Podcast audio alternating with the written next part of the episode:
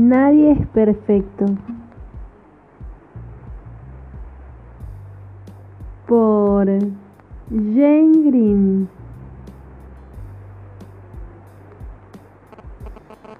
Encantador, guapo y divertido, pero sin un duro.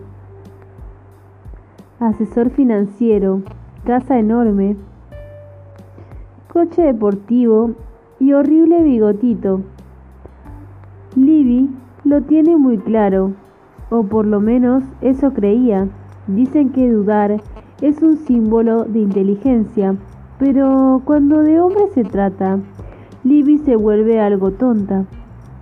Por un lado está Nick, que con su pisito de soltero y su experiencia noctámbula es un tío genial para pasar buenos ratos, solo que cuanto más tiempo pasa con él, más le gusta. Y por otro lado, ¿para qué, para qué engañarse? Ella necesita a alguien que le dé seguridad, o sea, alguien con pasta. Y en eso, Ed, no hay quien lo supere. Casa en Regent's Park, porch flamante, gran estilo de vida, son la prueba de que el hombre ideal está ahí a su entera disposición, si no fuera por esos pequeños detalles irritantes que a veces hacen que sea insoportable. Pero bueno, ¿tan complicado tiene que ser enamorarse? Porque de eso se trata, ¿no? La pregunta ya se la ha hecho mil veces. Ahora ha llegado la hora de las decisiones. Capítulo número 1 Vivir para ver. Nadie hubiera dicho que Nick iba a ser el hombre de mi vida, ni siquiera yo. Y sí, ya sé que los que están felizmente casados dicen que no hay modo de saberlo, al menos no de inmediato, pero yo lo sabía. La verdad es que el tipo estaba muy bien, pero no teníamos nada en común. Para empezar, estaba el tema del dinero. Mi trabajo de relaciones públicas quizá no sea el mejor remunerado del mundo, pero me da para pagarme las facturas, la hipoteca y aún me queda suficiente para invertirlo en esa extraña terapia que es ir de compras. Nick no ganaba ni un penique. Bueno, quizás decirlo así sea un poco exagerado, pero no era como los otros novios que había tenido. No, que, no nadaba en la abundancia, y pese a, que ese no es mi objetivo principal, pues no me importa si mi pareja no puede invitarme, si me sí que me fastidia un montón, que no tenga ni para pagar sus gastos. Y aunque de vez en cuando Nick ofrecía pagar a medias, lo hacía con tan poca gracia y yo me sentía tan culpable que retiraba su mano. Le decía no, que no fuera tonto y sacaba mi tarjeta de crédito. Luego estaba el asunto de la política, o mejor dicho, mi falta de interés en ella. Nick era feliz cuando estaba con sus amigos de izquierdas, discutiendo los pros y contras del nuevo laborismo, mientras yo me moría de aburrimiento sin decir la palabra por si alguien se le ocurría preguntarme qué votaba, y yo tenía que admitir de mala gana que a los conservadores, porque bueno, porque mis padres los habían votado. Hablando de pros y contras, tal vez sería más sencillo si os enseñara la lista que hice al, al poco tiempo de conocer a Nick.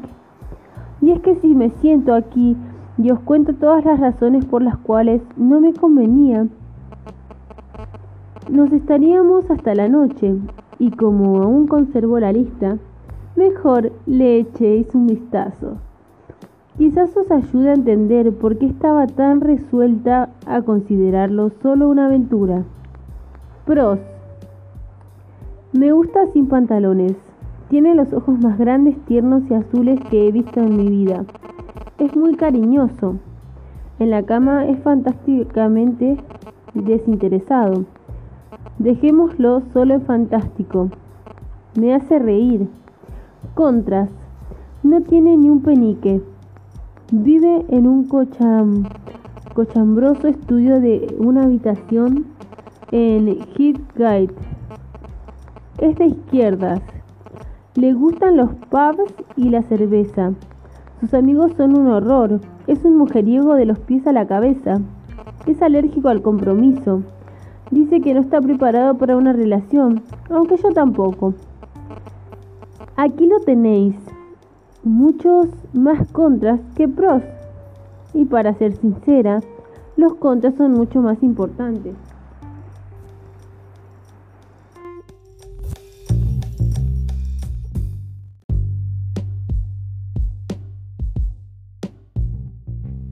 ¿Cómo puedo pensar en liarme con hombres?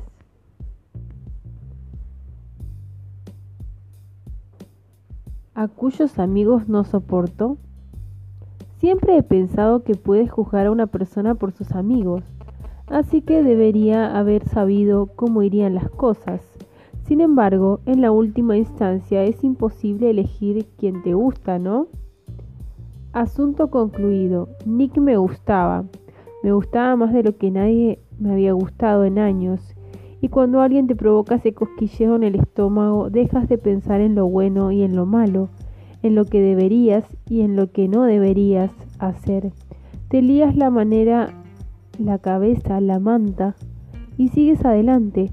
Seguramente os preguntéis cómo encontré a Nick, porque no nos engañemos, nuestros caminos no estaban destinados a cruzarse. Ya hacía algún tiempo que lo conocía, solía verlo con mi amigo, con mi amiga Sally. Sal en alguna otra que otra fiesta, Nunca me fijé mucho en él. No lo veía lo suficiente. Sal y yo tampoco. Nos vemos tan a menudo. Antes trabajaba con Sal, aunque de manera indirecta, hace años, cuando comencé de ser una humilde ayudante de relaciones públicas, mi trabajo, Sal trabajaba de periodista en una de las revistas con la que colaborábamos y era la única persona que no trataba como si fuese basura a mí misma. A raíz de eso nos hicimos amigas. No es que me disguste, es una chica estupenda, pero diferente de mí. Vaya, se parece más a Nick. Y recuerdo vagamente que hubo un tiempo en que le gustaba. Supongo que esa es la única razón por la que a menudo me acuerdo de él. Sal me pedía que lo observara para ver si él la miraba y todo eso. Y yo lo hacía porque era mi amiga y así tenía algo con que matar el tiempo. Lo que era mejor que quedarme allí plantada aburrida deseando estar en cualquier otro sitio. Sal me arrastraba a fiestas, fiestas de estudiantes. Pensaba yo con cierto engreimiento, salvo que los que acudían a ellas hacía años que no estudiaban y vivían en casas destartaladas, mantenidas por las cuatro o seis personas en las que habitaban. Aquello no iba conmigo. Y no lo digo porque entonces pudiera permitirme el estilo de vida que quería. Entonces no. Sueñas con champán y solo alcanzas a comprar cerveza, me decía siempre mi madre, arrugando la nariz, si yo cometía el terrible error de llevar un vestido nuevo cuando iba a su casa. ¿Qué es eso? decía ella con tono de desaprobación. ¿El qué? ¿Estos trapos viejos? Había aprendido a decir, haciendo de menos con mi comentario el fabuloso vestido de diseño que tanto me gustaba y que era el sexto día consecutivo que me ponía. Hace siglos que lo tengo, o bien estaba tirado en el cajón de los trapitos de moda en el trabajo y me lo dieron. ¿Te gusta? Me costó algún tiempo, pero al fin descubrí que mientras no admitiese que era nuevo, a mi madre le encantaba. Si alguna vez se me pasaba por la cabeza decirle que sí, que me había comprado algo, la mujer levantaba las cejas y decía, ¿Y cuánto has pagado por eso? Yo mascullaba un precio, casi siempre, unas 100 libras menos de lo que me había costado, y ella Volvía a poner cara de registración y movía la cabeza con lo que conseguía que me sintiera como una niña mala. Antes soñaba con ser una ejecutiva agresiva. Quería hombreras, maletines y teléfonos móviles. Quería ropa de diseño. y un apartamento de la hostia, con los suelos de madera, sofás blancos y enormes recipientes llenos de lirios en cada una de las mesas de madera pulida. Quería un Mercedes deportivo y joyas de oro, de oro macizo. Por desgracia, la vida de una relacionista pública no es la mejor manera de conseguir todo eso. Mi trabajo es una de las profesiones peor pagadas del mundo. Ya sé lo que debería haber hecho. Debería haber buscado un trabajo en la City, puesto que me licencie a finales del boom de los 80 y podría haber hecho una fortuna, pero nunca se me ha dado muy bien lo del dinero ni de los números y mi carrera profesional habría sido un desastre. Así que ese que en convertirme en relaciones públicas pareció lo más sencillo. Era glamoroso, emocionante y no tendría que empezar como mera secretaria, cosa que me horrorizaba, porque no hubiera soportado que la gente me preguntase cómo me ganaba la vida. Empecé de ayudante de relaciones públicas, lo que a la madura edad de 21 años me hizo sentir como si hubiera tocado la lotería.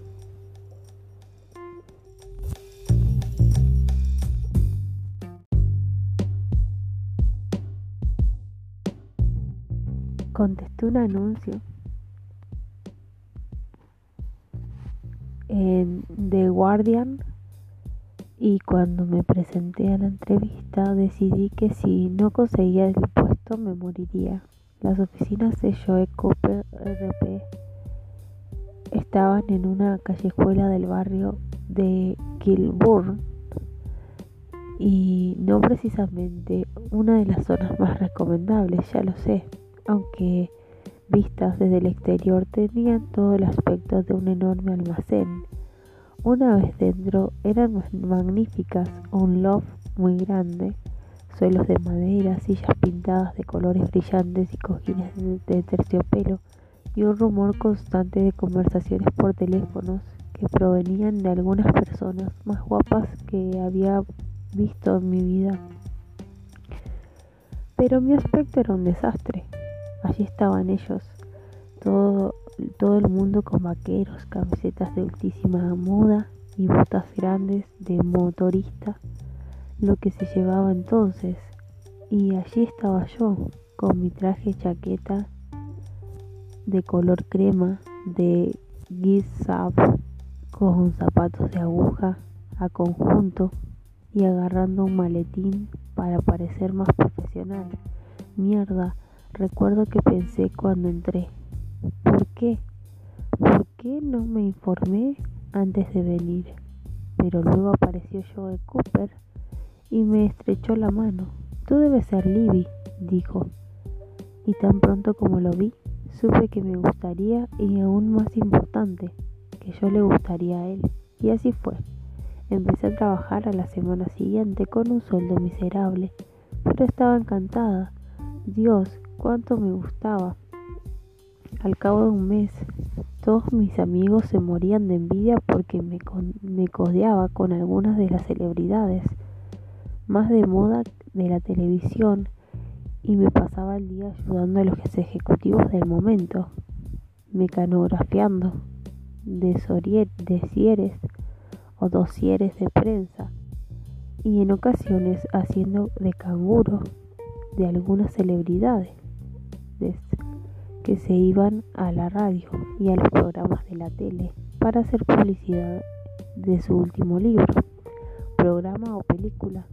Todo aquello era tan emocionante y conocía a tanta gente nueva que al final decidí colgar mi traje de Gizab en el rincón más oscuro del armario. Ella vestía como el resto, ya encajaba. Mis sueños de lujo y champán se vieron cumplidos en Joe Cooper RP. Si bien no era exactamente como lo había planeado, en lugar de Yves Saint Laurent, quería Rifat Osbeck. En lugar de Annabelle, quería Kiet Scorn. Storm. En lugar de Motor Mortons, quería el Atlantic Bar o cualquier otro local que estuviese de moda y cuyo nombre ahora no me viene a la cabeza. pasaba la mayor parte del tiempo entreteniendo a los clientes, de modo que todo lo que estaba pagado. Pero cuando acostumbras a una chica a ese estilo de vida durante el trabajo, no puedes esperar que se contente con comida rápida por las noches, ¿no os parece? Y ahora, al fin, ya puedo más o menos costear mi estilo de vida, siempre con la tan comprensiva ayuda de un director de banco que estuvo de acuerdo en concederme una línea de crédito por si acaso. ¿Por si acaso qué? ¿No estaba claro que lo necesitaba? Porque casi siempre tengo el saldo descubierto. ¿Qué, ¿Qué diablos? Al fin y al cabo no es más que dinero. Solo estamos en este mundo unos 80 años, eso con suerte. Así que en el respetable orden de las cosas nada tiene mucha importancia, y el dinero menos ni siquiera los hombres cuando aparece alguno. Lo que he decidido es que los amigos son los más importantes. Mi vida social no es lo más que una sucesión de columpios y tío vivos. A veces estoy en medio de un torbellino social. Salgo todas las noches y agradezco la rara ocasión de pasar una velada viendo la televisión recuperando las horas de sueño, pero entonces las cosas se calman un poco y me quedo en casa todas las noches hojeando mi agenda, preguntándome por qué no me apetece hablar con nadie. Bueno, con nadie no. Hablo con Jules todos los días, unas cinco veces, incluso aunque no tengamos nada que contarnos, como sucede a menudo. Porque, ¿qué novedades puedes contarle a alguien con quien hace una hora que has hablado, muchas veces terminamos hablando de gilipolleces. Ella me llama y me dice, acabo de, de zamparme medio paquete de galletitas, un quesito y un sándwich de cebolla con salsa. Creo que me voy a morir. Pues yo me voy a comer una crepe con salmón ahumado sin mantequilla y una barrita de Twix, le respondo. Y eso es todo. O la llamo yo y le digo, solo te llamaba para saludarte. Hola, suspira y añade, ¿alguna novedad? No, ¿y tú? No, muy bien, te llamo luego. Muy bien. Nunca, nunca nos, nos decimos adiós o te llamaré el fin de semana o incluso mañana porque al menos que estemos hablando a última hora de la noche cuando ya estamos acostadas algo que hacemos prácticamente todas las noches, sabemos que volveremos a hablar más tarde, aunque no tengamos nada que decirnos. Lo más sorprendente no es que estemos muy unidas, sino que Jules esté casada, se casó con James, o Jamie, como todo el mundo lo llama. Qué bonito, ¿no? Jules et Jim. El año pasado y yo estaba aterrorizada porque creía que nunca más volvería a verla, pero pasó todo lo contrario. Es casi como si no estuviera casada, porque contadas veces hablamos de, de Yami. Él nunca parece por estar por allí, o si lo está, se encierra en su despacho para trabajar, razón por la que durante la temporada temí que, que Jules se hubiera equivocado Temí que quizás su matrimonio no era como debía ser, pero en las contadas ocasiones que los veo juntos, me doy cuenta de que funciona, de que ella es feliz, de que el matrimonio le ha dado la seguridad que nunca tuvo, la seguridad que me gustaría tener, y yo, mientras tanto, aún conservo mi amiga del alma, mi hermana, no es que lo sea, pero así es como ella se siente, y Jules es la mujer más inteligente que conozco. Yo puedo ponerme a hablar y aburrirla con mi última aventura y ella me escuchará con calma y esperará unos segundos antes de hablar, lo cual al principio me preocupaba porque ella creía que la estaba aburriendo, cuando lo que hacía era pensar en lo que yo le había contado y así se formaba una opinión de tal suerte que cuando me da un consejo siempre es acertado, aunque no sea exactamente lo que deseo oír. Es lo que mi madre llamaría una amiga de verdad, sé que no me importa lo que ocurra siempre nos tendremos la una a la otra, incluso en esas noches en las que me escondo en mi, en mi caparazón, porque no puedo enfrentarme al mundo. Y Jules es la única persona a quien siempre telefoneo, siempre. Y al menos mi departamento se convierte en un lugar confortable para todos esos periodos solitarios de comida rápida y videos. No es el apartamento con el que siempre he soñado, aunque lo haya dejado bastante bonito si, tiene si se tiene en cuenta que la mayoría de los muebles los he heredado de mis padres o los he comprado de segunda mano. Pero de no haber sido por mis padres, que Dios los bendiga, nunca habría podido comprarme estas cuatro paredes. Lo más probable es que a estas alturas estuviera compartiendo una casa destartalada con cuatro o seis chicas, o si me, que me pasara todas las noches peleándome por la colada o tomándome a mal el mero hecho de que respiraran. Yo nunca lo he vivido, pero tengo muchos amigos que han pasado por eso. Con franqueza, estoy harta de que me llamen para pedir si pueden venir a repastingarse en mi sofá porque necesitan un respiro.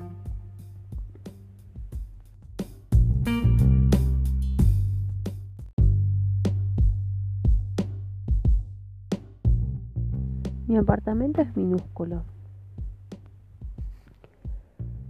El apartamento más pequeño que os podéis imaginar. Está en una planta baja, en Ladrock Grove. El caso es que tras cruzar la puerta ya está en medio de la salita. Sin embargo, por sorprendente que parezca, tiene bastante luz y he procurado realizar esa característica manteniéndolo tan neutro como he podido. A pesar de todo, no he podido evitar el desorden, las estanterías de libros y fotografías y tarjetas.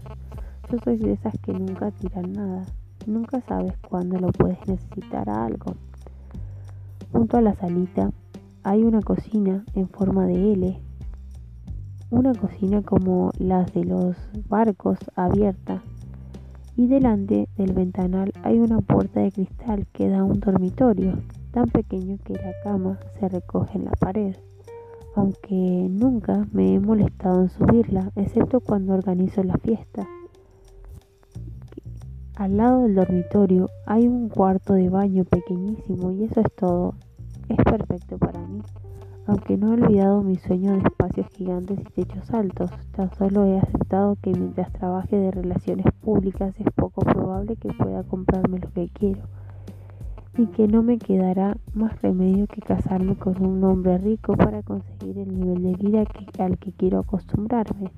Sí, hombres, probablemente la única parcela de mi vida que es un auténtico desastre. No es que no, conozco, no es que no conozca hombres, por Dios. Si parece que salgan de debajo de las baldosas, pero los que salen para conocerme siempre son gilipollas. Típico, ¿verdad? Jules no lo entiende. Yo no lo entiendo. Cada vez que pienso que este será diferente, que me tratará bien, que me cuidará de mí, acabo hecho una mar de lágrimas. Creía que John sería el definitivo. Sí, sí, sí, sí, sí, ya sé. Que siempre digo lo mismo, pero en aquella ocasión lo creí. Era lo que había estado buscando. Trabajaba de, de promotor inmobiliario. Lo que es un poco aburrido, ya lo sé, pero él no lo era ni una pizca. Era guapo, vestía bien, tenía un bonito apartamento en Maida Vale Conducía un Mazda MX5, conocía gente fenomenal y era genial en la cama. Y la lista sigue y sigue. El único problema era que yo no le gustaba demasiado. Me refiero a que estaba claro que yo le hacía gracia, pero no le gustaba de verdad, no quería que pasáramos todo el día juntos. Y yo no dejaba de pensar que si fuese perfecta, si me comportase como la novia perfecta, él se enamoraría de mí. Pero no fue así. Cuanto más intentaba ser esa novia perfecta, tanto más desagradable era conmigo. Al principio me telefoneaba, pero las llamadas fueron disminuyendo hasta que cesaron y luego al final la gente me llamaba para preguntarme porque la noche anterior no había ido a la fiesta a la que asistió John. Además, se iba muchos fines de semana sin decirme nada, desaparecía, y yo me pasaba todo el fin de semana ahogada entre lágrimas, llamando a su contestador automático y colgando el teléfono de golpe antes de dar al tiempo que el mensaje terminara. Se lo presenté a mis padres, gran error mayúsculo.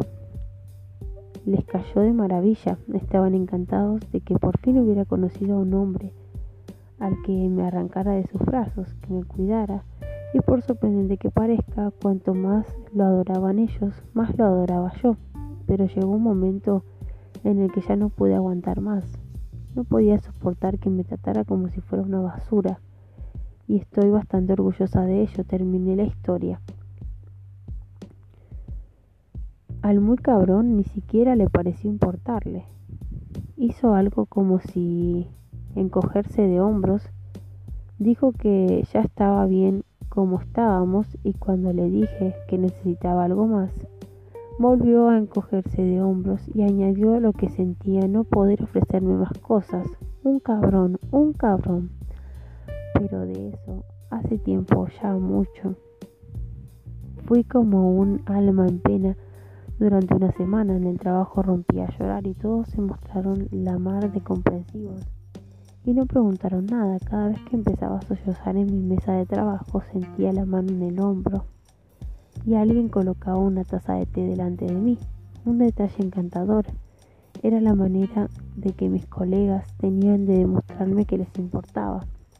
Al cabo de una semana, Jules me dijo que tenía que sobreponerme que ella ya sabía desde el principio que yo no me merecía, que era demasiado arrogante y que yo debía aspirar a algo mejor, que en el mar había muchos peces, más, y bla bla bla, pero empecé a entender a dónde quería llegar. Comencé a salir de nuevo, iba a bares, fiestas, cócteles y aunque no me sentía aunque me sentía todavía como una mierda, hacía como que lo pasaba bien al cabo de un par de meses caí en la cuenta de que en realidad lo pasaba bien y decidí que estaba harta de los hombres, al menos por un tiempo.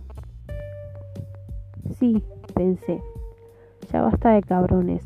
Sin embargo, algo así como a los seis meses empecé a notar síntomas de abstinencia, no de John, sino de mimos, de ternura y vale, lo admito, de sexo.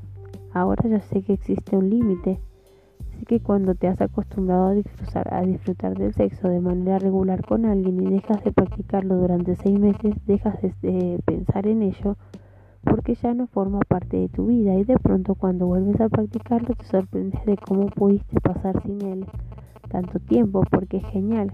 Lo sé porque he tenido dos largos periodos de sequía en mi vida. Uno duró 10 meses y el otro, no sé si me apetece contarlo, el otro duró dos años. Ya lo sé, 27 puñeteros años y me pasé dos de ellos sin hacer el amor. Qué triste, ¿no?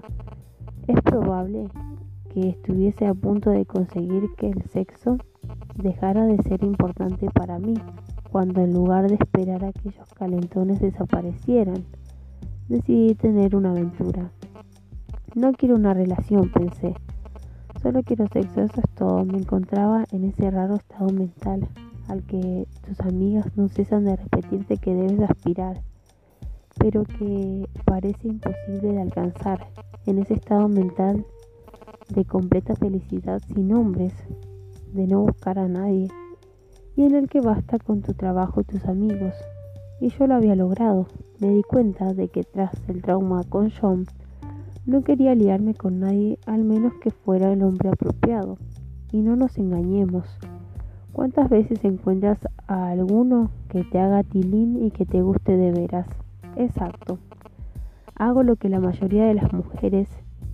Conozco a alguien y aparte de él, está bien, quizás es guapo, tiene un buen trabajo. No hay nada sospechoso en él y en lugar de sentarme y ponerme a esperar a que muestre el resto, me lo invento. Decido cómo piensa, cómo va a tratarme y por supuesto siempre llego a la conclusión de que el tío que tengo delante es el hombre perfecto y de pronto, bueno, quizás tan, no tan pronto, por lo general alrededor de seis meses después nuestra separación. Veo que era no era el tipo de persona que yo creía.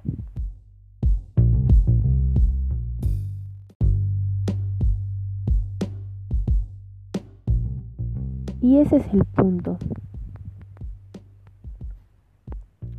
en el que me encuentro cuando Sal me llama.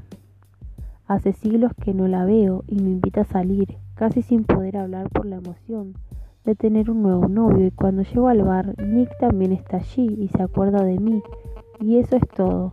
Bueno, no exactamente, pero luego os cuento más detalles. ¿Crees, creéis que aprendí la lección después de mi historia con John? ¿La aprendí? Y un cuerno la aprendí, salvo con Nick. Sé desde el principio que nunca lo conoceré a fondo y que jamás llegaré a la conclusión de que puedo ser feliz con él.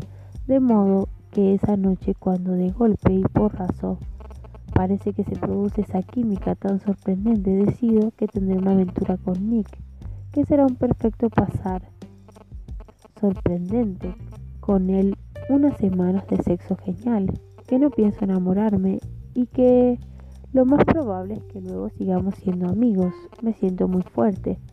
Siento que por primera vez en mi vida puedo hacerlo que puedo hacer el amor con un hombre sin, sin estrechar lazos sentimentales, sin empezar a soñar de la noche a la mañana con el matrimonio y con tener hijos. Un final de cuento de hadas. Me siento mujer, me siento adulta.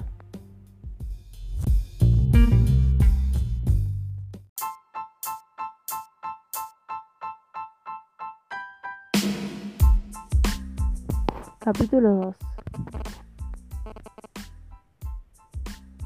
Libby, grita Sal, dándome un enorme abrazo de oso. Dios, hacía siglos, mírate, estás fantástica. Así como habla Sally, con signos de, exclamación. Gracias, digo. Y le creo porque tengo... ¿Quién no estaría fantástica con una Rebeca nueva de algodón, súper larga, de canales gris pálido, pantalones grises de franela, y unas botas negras de tacón alto de lo más sexys? Tú también, añado, aunque para mí Sal siempre tiene la misma pinta con su pelo castaño rojizo natural cortado a lo chico. Siempre se encuentra bien con su eterna imagen. Sal no cree que deba seguirse la moda. Su idea es que tienes que dar con el aspecto que más te favorece y seguir con él hasta la muerte.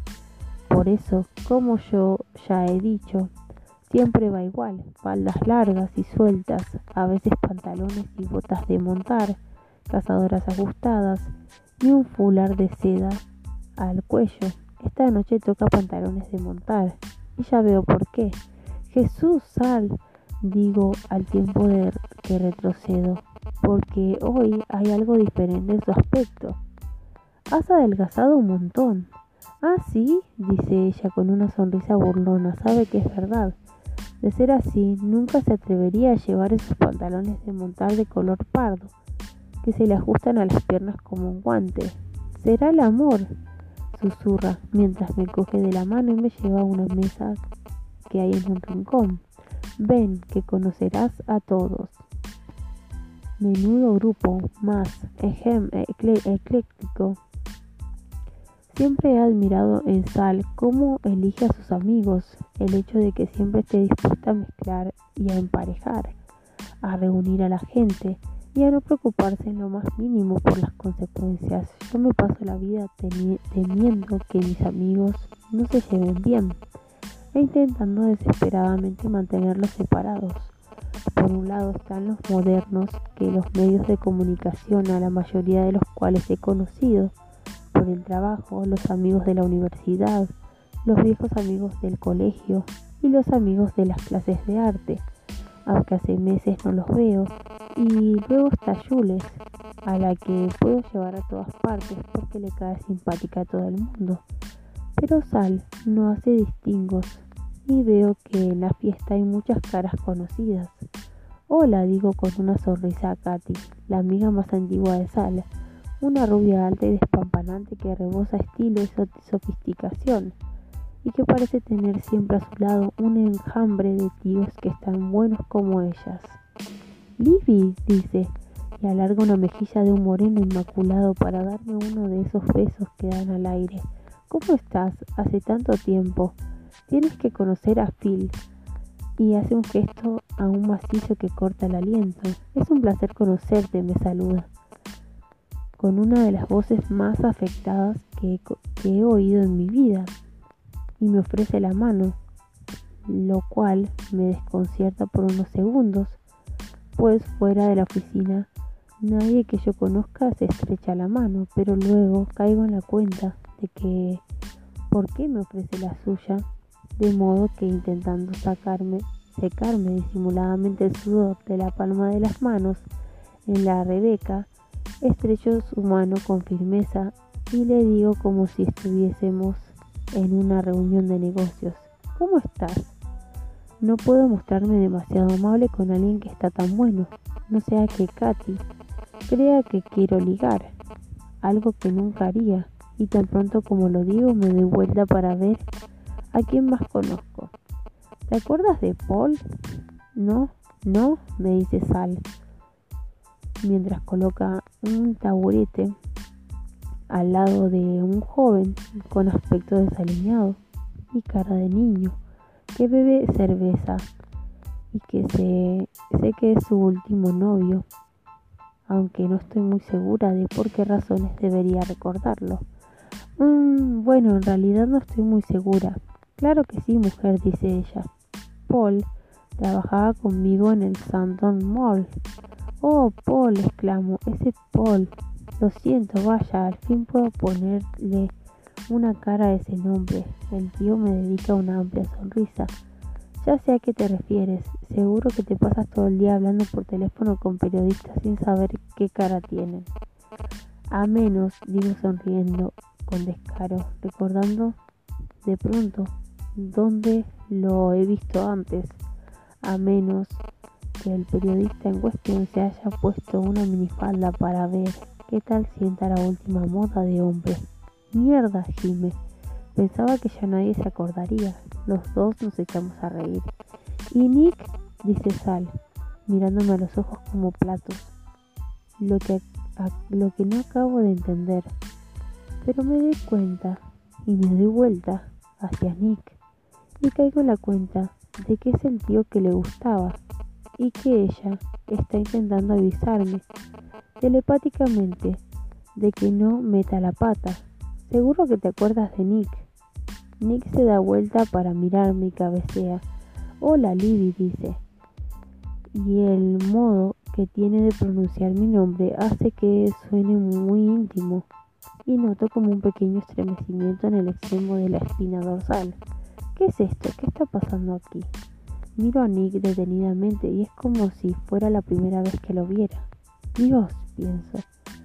Nunca había reparado en que sus ojos fueran azules y se ha cortado el pelo. Ya no se lo encoge en aquella cola de caballo desordenada. Ahora lo lleva cortado al cepillo, lo cual le descubre unos pómulos increíbles y Jesús es guapo. Al cabo de un momento recuerdo qué significa ese estremecimiento, deseo, puro y duro.